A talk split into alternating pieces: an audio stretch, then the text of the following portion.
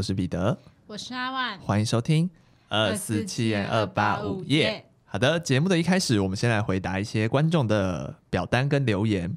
好，首先这个是来自，应该是来自 Apple Podcast 的留言，他的标题呃，留言的朋友就是是一串乱码，就不念了。反正他的标题是说 Peter 的片单太对我的胃口了。那内容是留说之前朋友推荐过我们的节目，那他不知不觉跟了好几十集，一直都很喜欢这种复合式的犯罪节目。我很喜欢他这一句复合式吗？因为你们，你记得我们之前有一集，我是我说过我很讨厌复合式饮料吗？他是不是有 highlight 复合式？对，他有 highlight 复合式。他有 get 到我那那那一集讲的，因为我很讨厌复合式饮料是豆浆红茶。我甚至不记得这件事。假设你你有这么你有这个心的话，对对对，就跟我 high five 一下。没有的话，也请你说有。我们我们空中击掌。耶。对。那他说最近的集数有听有提到说我去我的咖啡厅还有那个试镜的辛酸史嘛，所以他就去看了一下我的 IG，然后就发现了我有一个片单的精选，发现有七成都是他自己有看，而且都是很喜欢的作品，觉得又惊喜又开心。哇，你们是同道中人，我们是 soul mate，好严重，好严重，人家想要。对，那跟大家不知道我们刚刚这轮在讲什么人，就是我的 IG，就是我时不时会分享一些我看的。电影或剧的一些心得，没错，对，就是拿我的存成精选，大家如果有兴趣的话，也可以去看看。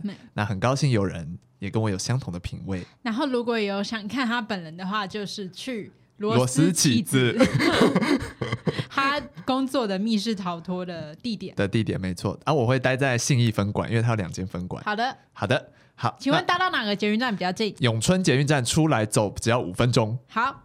好，那我们再继续回答下一个表单。我们这段已经有收螺丝起的业配，我会回去跟他们报账。对，那我想，那如果片单对你来说很合的话，我想我们前一集有聊那个电影的分享，嗯、希望你如果还没听过的话，可以去听听看，里面有分享我觉得很好看的一些电影，嗯、阿万也有分享。好，接下来回答是表单的听众回复。那留言的朋友叫做艾莉。他说：“彼得阿万，你们好，我是某一次收藏 Podcast 的时候，听完在探索其他频道的时候，发现我们的听第一集的时候，发现彼得的声音、讲话方式跟笑点都跟他的堂哥太像了吧？一度有冲去问堂哥说是不是有在偷做，但听一听都觉得。”呃，堂哥的声音没有那么有磁性，谢谢你，我的声音很有磁性。堂哥，不好意思。然后他觉得我们很棒，虽然他现在听到七十九集，不过他常常在工作的时候听我们闲聊，听到嘴角上扬，害怕老板觉得我们他在摸鱼，老板就坐在他的正对面。我觉得老板不会觉得他在摸鱼，老板可能会觉得 你怎么会一直偷笑？有点有点恐怖，毕竟现在农历七月。所以我觉得你可能还是要熟练一下，或者你把节目推荐给老板也 OK。对，然后他说听我们的闲聊都觉得很快乐，感觉工作心情放松了不少。希望我们继续加油，爱我们，谢谢你，我们也爱你哟，Love you。上一位 soul mate 我也 Love you。好，突然变得好煽情哦。我们风格好难定义哦。对啊，我们其实是甜心教主风。为大家带来一首《爱你》，爱你，谢谢。你我也不知道为什么听你讲，我觉得好恶心哦。我自己都觉得好恶心。我知道了，你再讲一次《爱你》，然后看这句有没有跟他堂哥像。好，那你希望我用什么样的方式说爱你呢？就你平常的方式。爱你。好想吐啊！有没有礼貌？他叫我讲，然后在那边说想吐。我现在戴那个耳机，他的声音会不会放的很大？没错，没错，没错。呃，好。好，那我们就不要再听爱你了，我们赶 赶快来听今这礼拜要聊什么？对，那这礼拜要聊的案件其实就是我们消失的那一集的案件，想说都做了，还是想说跟大家分享？哎、欸，我很我很生气，哎，怎么说？我不是录音档被删掉生气，是为什么？你可以少打一集 哦，因为他那集还不见得是他刚好是他主讲那集，然后刚好是就是。之前有新作番外篇，就是取代了我们原本消失的集数，对，所以等于说他下一次录音，他可以不用再打脚本，然后我还要再打一次新的。没错，我就整个轻松了不少，真的是啊。然后难的就是呢，我等下还要再讲一次这个案件，然后他还要再给我对，可能一些不同的回复，这样。我我会尽力。对，但是对听众来说，你们都是第一次听到，所以没关系的。嗯，对。那其实，在上一集分享的前面两个故事都，都我觉得我自己觉得都很好听。我刚刚问你，你不这样讲。我刚刚问你说，我上次讲那个故事好听吗？你说我有点不记得但。但我记得我们的那时候的反响很好。对，那那段还不错，那段的反反应效果都不错。对，然后我们刚刚就在讨论说，要不要重现那两个故事。那我们等一下就看情况来决定，我们不会跟大家说到底有没有重现，反正我们就是看情况。没有没有，我应该会重讲一次那个故事。好，那我今天其实有准备一个新的故事，不过我还是可以稍稍提一下上礼拜讲了什么故事，因为我觉得这故事实在是太值得跟大家分享了。好，好，我简短的讲上一次分享的故事呢，标题叫做蜜蜂。好，那很明显这个故事跟蜜蜂有关系。好，上一次呢，我讲聊到有一天呢，我去。呃，那个饮料店买饮料，然后就在店门口的时候等我的饮料嘛。突然间我就觉得头痒痒的，然后我就伸手抓了一下我的头，然后这时候我就感觉有东西掉到我手上，然后我就想说该不会是蟑螂吧？结果我拿下来看，干，是一只蜜蜂啊！不小心讲脏话了，不好意思。如果有，我以我以为这是效果，你知道吗？啊，不好意思，不好意思，太激动了。对，然后就掉下来，我就想发现是一只蜜蜂。然后我心里就想说，这附近根本没有蜂窝，哪里来的蜜蜂？也没有任何花花草草。然后我就赶快把蜜蜂甩掉嘛。结果这个时候蜜蜂就叮我，然后它的针就卡在我的手里面。然后呢，我跟各位说，被蜜蜂叮是什么感觉呢？被蜜蜂叮的感觉不是那种啊要死了要死了要死了这种痛，是那种嗷嗷，你会不自觉心里一直嗷的这种痛，懂吗？是不是很具象化？很有既视感，因为你上次也演出了一样的，我演出一模一样的内容剧情，对，对就是好好痛，可是那种痛是嗷的那种肿胀刺痛，然后会很不舒服的那种痛。然后我我百思不得其解，到底为什么会被蜜蜂叮？因为蜜蜂不都喜欢一些比较香的人嘛？我那天走路流很多汗，很臭。我觉得不一定哦，不不，我觉得好像也不是，还是他是是味道重的人吗？我也不知道。我不，我觉得就是随机犯案。对，就是随机犯案，他就是一个随机杀人魔。他盯盯完我之后，他就整个扬长而去。好，然后呢，我这时候就是赶快 Google 嘛，就是被蜜蜂叮到底要怎么办？然后呢，就被就上面就写说，哦，就是可能不要。自己把那个刺拔出来，因为可能会把那个毒再挤进去，你手会更痛。所以我这就赶快去诊所，然后诊所就跟那个医生说我被蜜蜂叮了，然后呢，他就赶快把我的刺拔出来，整个过程不到十秒吧就处理好了。但是呢，那个因为那个医院是我妈工作的医院，所以呢，他就。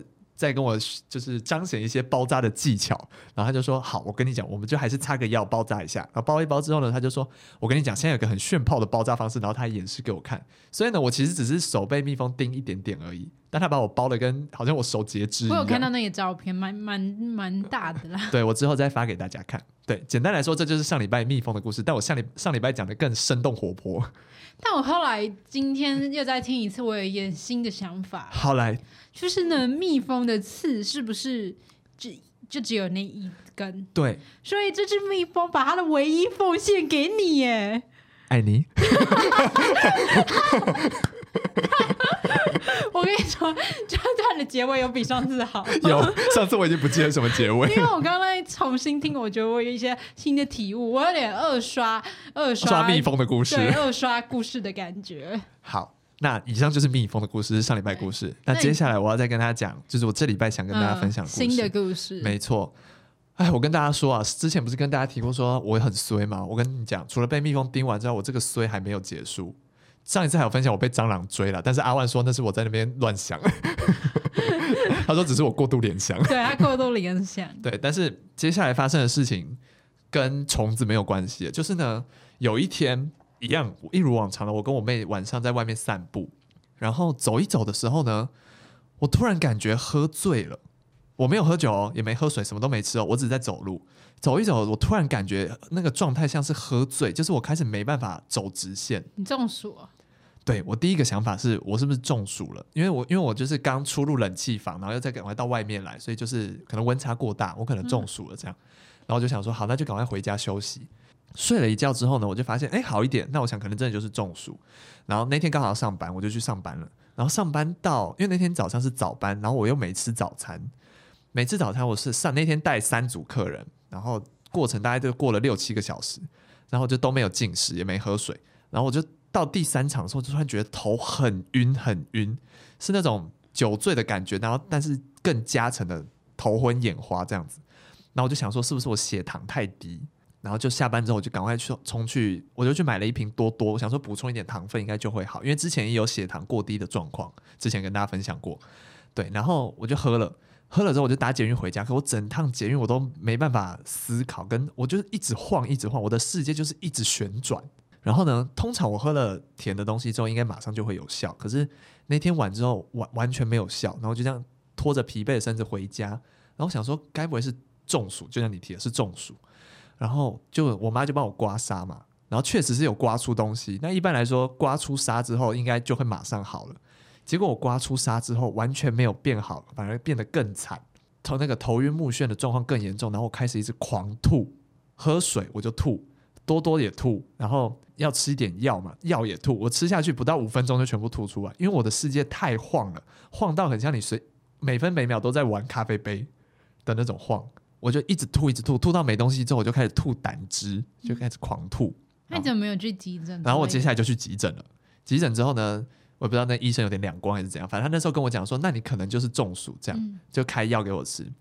可是开药给我吃之后，我接下来这几天我药吃完了，还是没有变好，还是每天都很晕很晕，我没办法走直线。然后就想说，好不行，我再去另外一间看。然后就跟他讲了一下我的症状，我的症状有什么？我的症状是走路的时候没办法走直线，然后感觉随时随地都在晃。可是我没有其他的不舒服，我只有第一天有吐，然后。我的头如果往左边转不会很晕，可是我的头如果往右边转会非常晕，就是等于单向非常晕。然后他就跟我说：“那你可能是得了梅尼尔氏症。梅尼尔氏症是什么？简称耳石症，耳朵的耳，石头的石，耳石症是耳结石的简称吗？不是，耳石是耳朵里面有个构造叫内耳，嗯、内耳里面有一个东西叫耳石。哦，是啊，它是一个东西。对，对，这个东西平常是干嘛用？控制你的平衡感。用的，但这个东西怎么了？它脱落了，嗯，它是偏离轨道，对，它偏离轨道，所以我会没办法走直线，我平衡感会变得很差，所以会一直晃。那我就想问，那为什么会得这个病嘛？呃、嗯，我上网查，然后他跟我说的状况是，这个病的来由是不知道原因的，嗯，然后也，但有些人是酒喝太多，或是没睡好，但这个病会变成一种体质，就是有的人终其一生就是会有。然后他复发的几率也很高，对，所以我就是被确诊了有这个体质。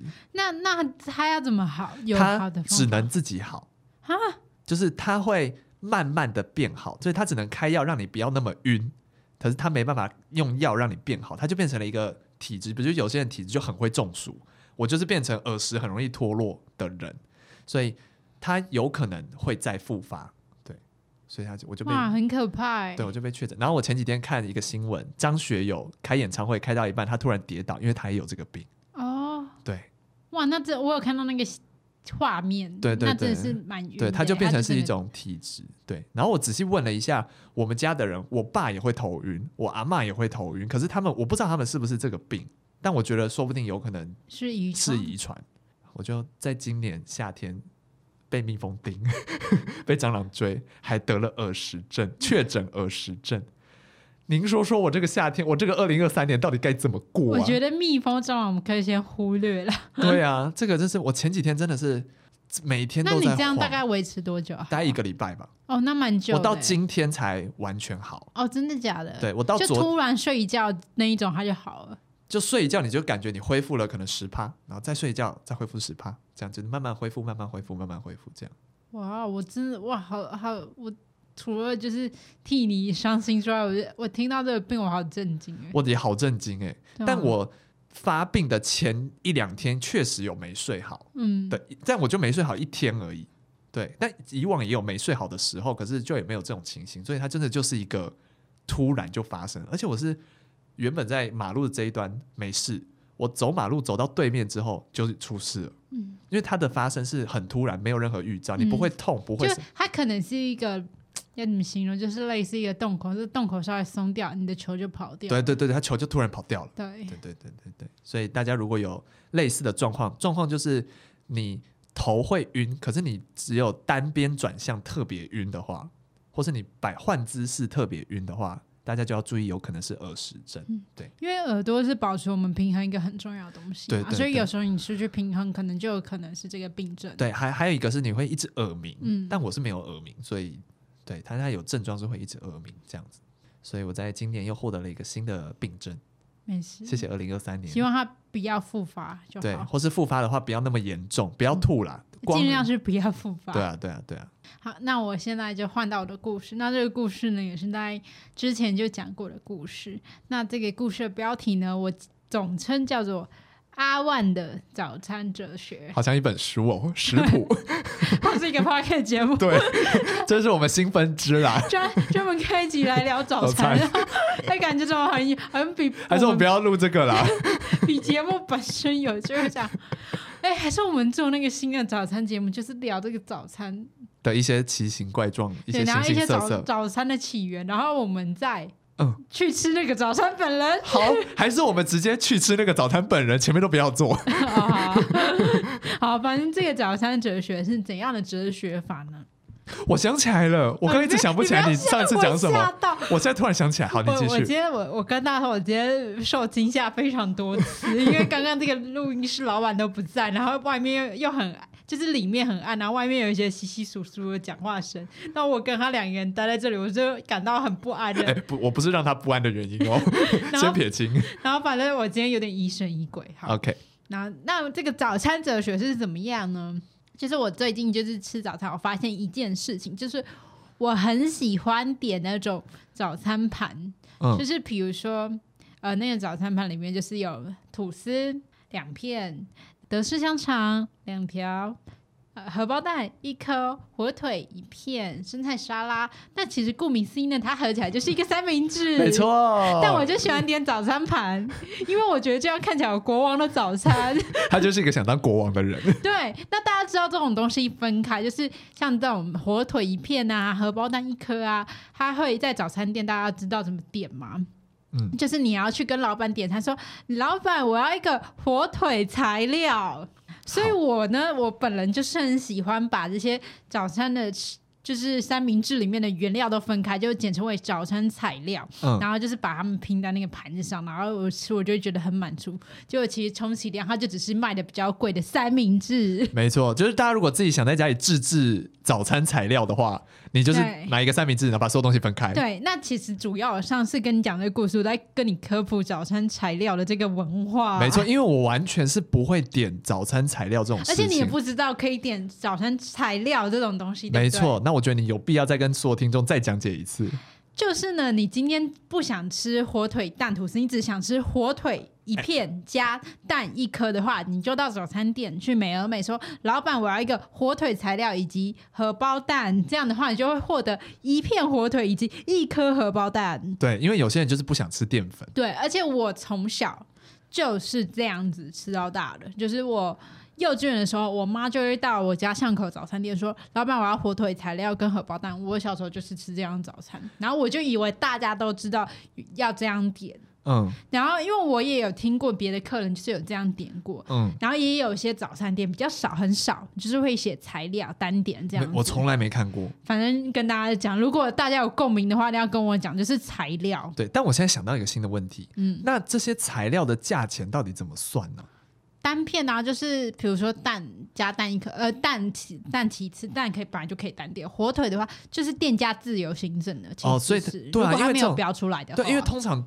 都不会标出来，比如说什么火腿一片多少钱？我记得我小时候吃一片火腿，然后一颗蛋这样应该二十，但我可能现在通货膨胀可能三十五了，三十五，那我就吃那个起司蛋好了，我不要吃，不要火腿，给我两片吐司好了，我就吃淀粉胖死好了，生气耶！明明最爱这样点的就是我。对。真的，我而且我觉得通货膨胀这件事反映在早餐非常大，非常大哎。啊，我之前不，我都之前都会买那个做好的，呃，做好的那种三三角形的那种直角三角呃直角三角形三明治。对对对对对，你知道我在说什么？就是那种做好的。对，以前可能都二十。嗯，然后是更便宜，果酱的还有十五的，嗯，现在去点果酱二十五，哎，那涨幅可大的嘞。而且我其实也很纳闷一点，因为像我今天早上去买就是这种早餐，嗯，然后我点的是总汇三明治，总汇三明治照理来说都会有三层嘛，对不对？中间会夹腰肉，大家知道腰肉是什么吗？来自陪审，来自陪审团。那跟大家讲，就是那种汉堡肉排，但不是里脊肉，我非常喜欢腰肉。我也是，我也是腰肉派，我是腰肉，不是我最近才开始懂那个里脊肉，我至今还是不懂里脊肉。好，反正那不是重点。好，反正就是腰肉。然后呢，呃，因为总会三明治是三层嘛，嗯、然后它的定价我今天买是五十五，然后我妹买一个泰式打抛猪的三明治，它是只有两片吐司，中间夹蛋跟大泰式打抛猪，这样要六十哎，好贵，真的好贵。我就不懂了，这两个东西体积差这么多，为什么泰式打抛猪比三层的两层的吐司比三层的吐司还要贵？你不能用体积计算，你要以菜系计算。哦，真的、哦。因为泰国菜要学，太强了，有教学费，讲的好像你在早餐店工作一样。因为你知道，在早餐店加上一些异国的东西，什么牛奥良啊、烤鸡翅、墨西哥就会变贵，好像真的是从国外运回来的一样。对。下次买火腿蛋要买台湾火腿蛋，这样就会变贵。那取名都要取这前面去冠一个地名。你看，我跟你说，就是我跟你说，就是名字前面有加外国的，再加食物名都特别贵。我们不愧是食物的专家。阿拉斯加雪宝贵贵，纽纽德式香肠贵，纽奥良烤鸡翅贵。听众想说，前面这二十几分钟都不知道在干嘛。我觉得这一段不应该叫阿万的早餐哲学，应该叫去你的早餐。什么前面都叫去你的。哎、欸，这一段的反应也比上次的好，比上次好好多。哎，我们不愧是专业主持人，欸、永远都有新的效果。我们今天这这几集录下来状态都不错。对，我觉得这两集是我们这几次录下来状态最好的一次。对。我们上一次是因为很久没录音。哦，对了，对对，对。我们这集废话好多，现在已经二十多分钟，还没进入案件。对。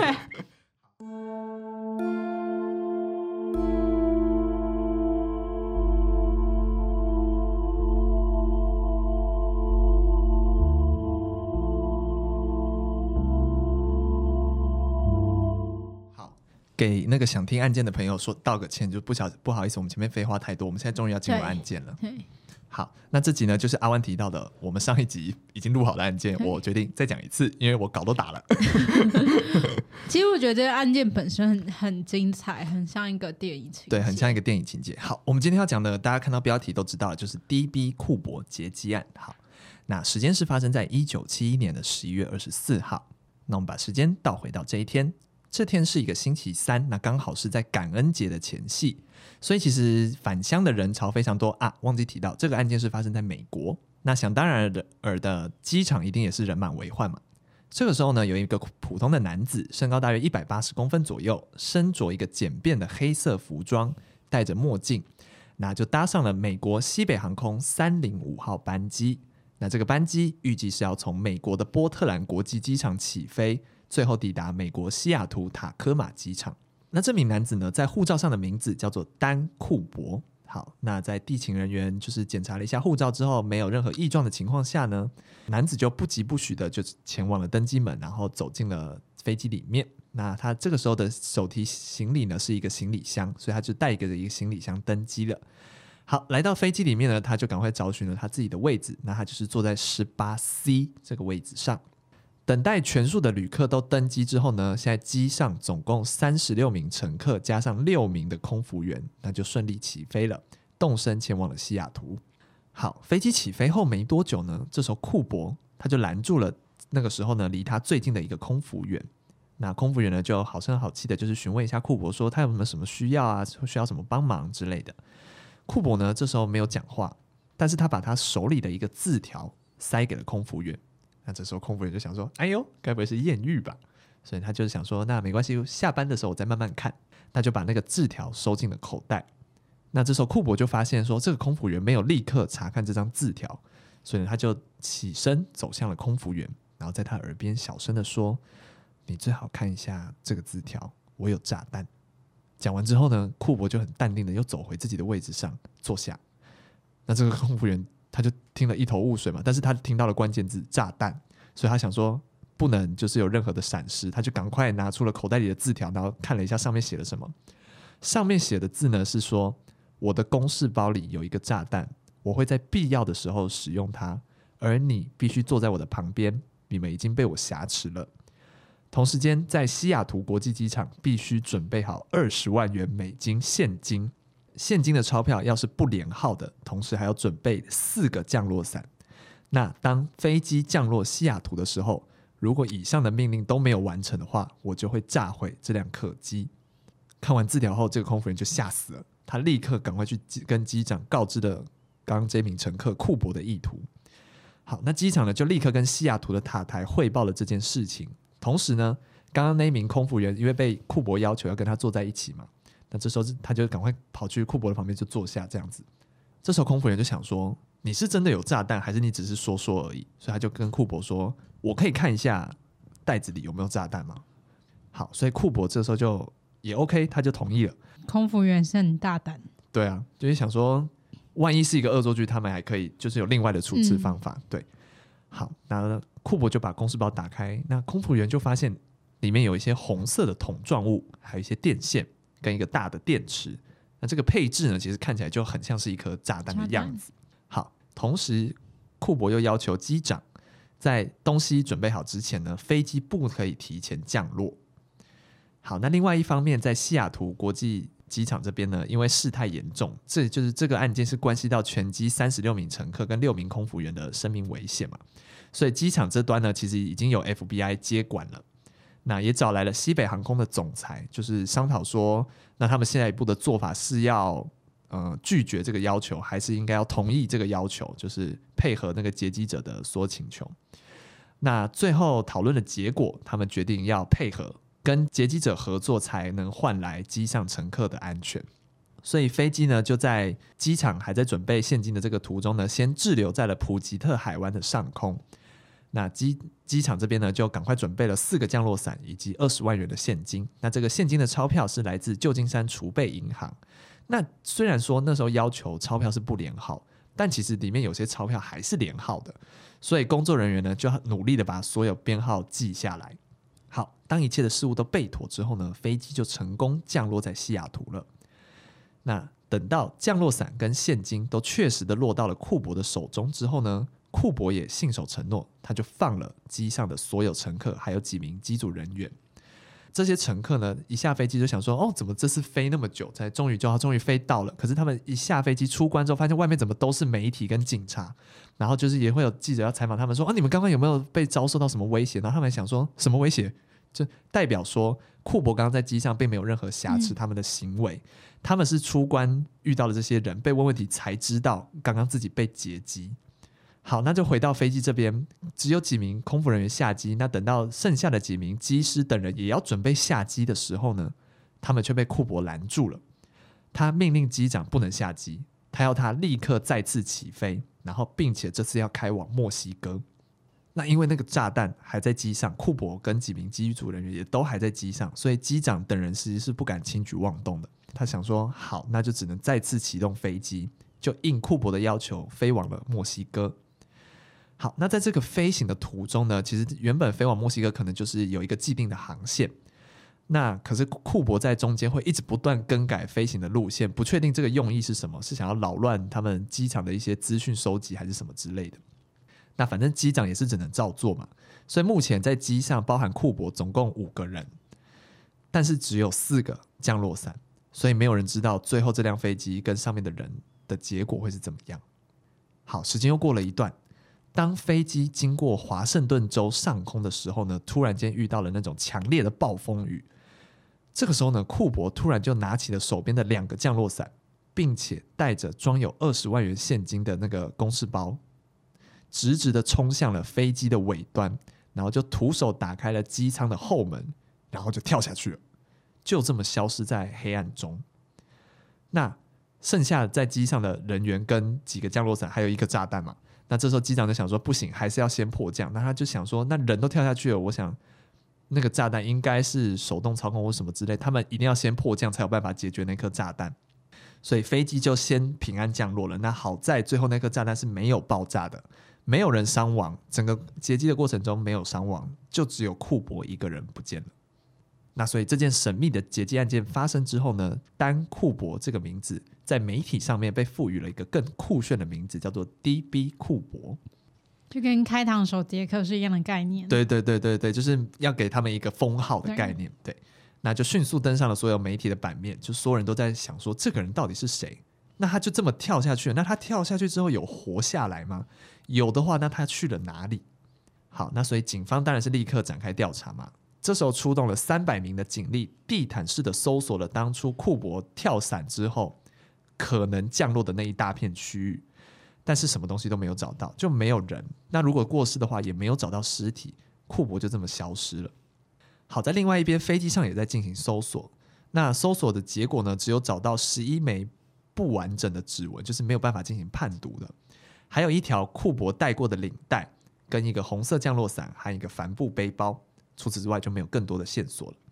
那机外的搜索行动就一直持续着，可是到最后也没有任何的更多的进展。好，案发过了几周之后呢，这时候有一封神秘的信寄到了各大的报社，而信的署名正是来自库珀。那信中主要是提到说，警方不可能抓到自己，就是一个宣言的概念。他说，因为自己没有在机上留下任何指纹，而且案发的时候他戴着假发，大概是这样。那这封信到底是不是来自库珀本人？其实没有人可以证实。但是不可否认的是，这封信确实引起了一些人的兴趣。他们组成了一个自愿的调查团，因为他们觉得这封信应该就是来自库珀。因为基于侦查不公开的原因嘛，一定只有犯人跟警方会知道，在飞机上确实没有找到什么指纹。好，那接着时间就快转，来到了一九八零年的二月，这时候案情迎来了一个大的突破。华盛顿州一个八岁的男童在河边的一个污泥中发现了一个背包，这个背包打开之后，发现里面装有两百九十张残缺不全的二十元钞票。那经过了钞票编号的比对呢，发现跟当初被拿走的那个二十万元现金的钞票编号是是一样的。那这个时候就让警方确信一定可以找到库珀，因为他一定没有过世，他一定可能花掉了部分，有花掉钱，对对对，然后还甚至销毁了部分的钱。然而，其实事与愿违，因为在接下来的日子里呢，调查是没有停止，没错，但就是没有更多线索了。关于此案的调查卷宗呢，在 FBI 的档案里面高达一百多卷，可是这个案件最后还是变成了悬案。那在二零零八年的时候呢，FBI 也主动公布了关于此案的一些线索，其中包含了一幅库珀肖像画的草图，就是希望全屏可以一起来找这个库珀。但最后还是没有任何结果。那对于这个库珀的身份，其实我们倒知道，我们都知道，到最后为止都不知道是谁嘛。嗯、但其实调查过程中有调查过超过千人，虽然没有找到对的人，但其实有一些推测。首先呢，是在案发五个月后，一个叫做理查的越战退伍军人。那这个理查呢，他在当时挟持了一架民航客机，并且勒索了五十万，在得逞之后就跳机逃生。那大家听完这个犯案过程，是不是觉得这整个犯案的过程其实跟库珀的犯案过程非常的类似？所以警方其实高度关注理查这个人。那在几天后，其实理查就被捕了。好，警方就开始调查理查的行踪，但在还没得出结果之前呢，理查就因为在狱中伙同了其他罪犯，想要计划一个越狱的行动。然后，但行动就是别扛了，所以被执法人员发现，那就展开了激烈的枪战。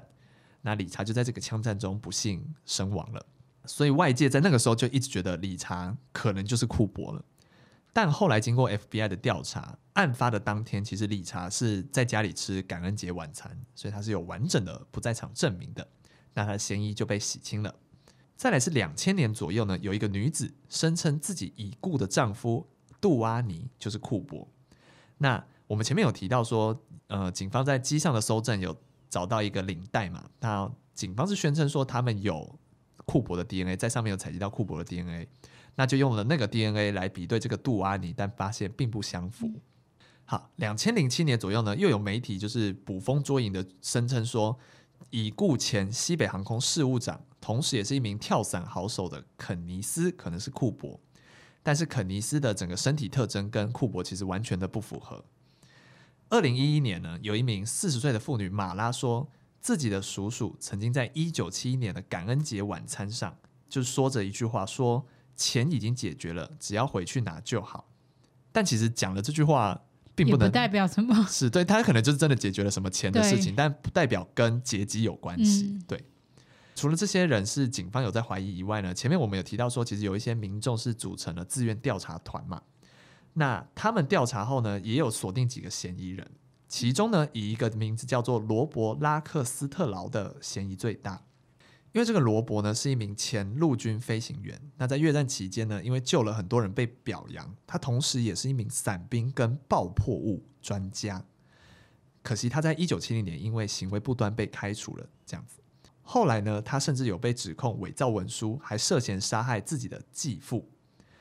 但罗伯是就是在这一切的指控里面都主张自己是一个残疾人，就免于所有指控。这样，但时间来到了一九七八年，他又被指控偷窃飞机和伪造支票而被定罪。好，所以 FBI 呢，其实，在罗伯坐牢的期间，也有在秘密调查说他是不是就是这个库珀。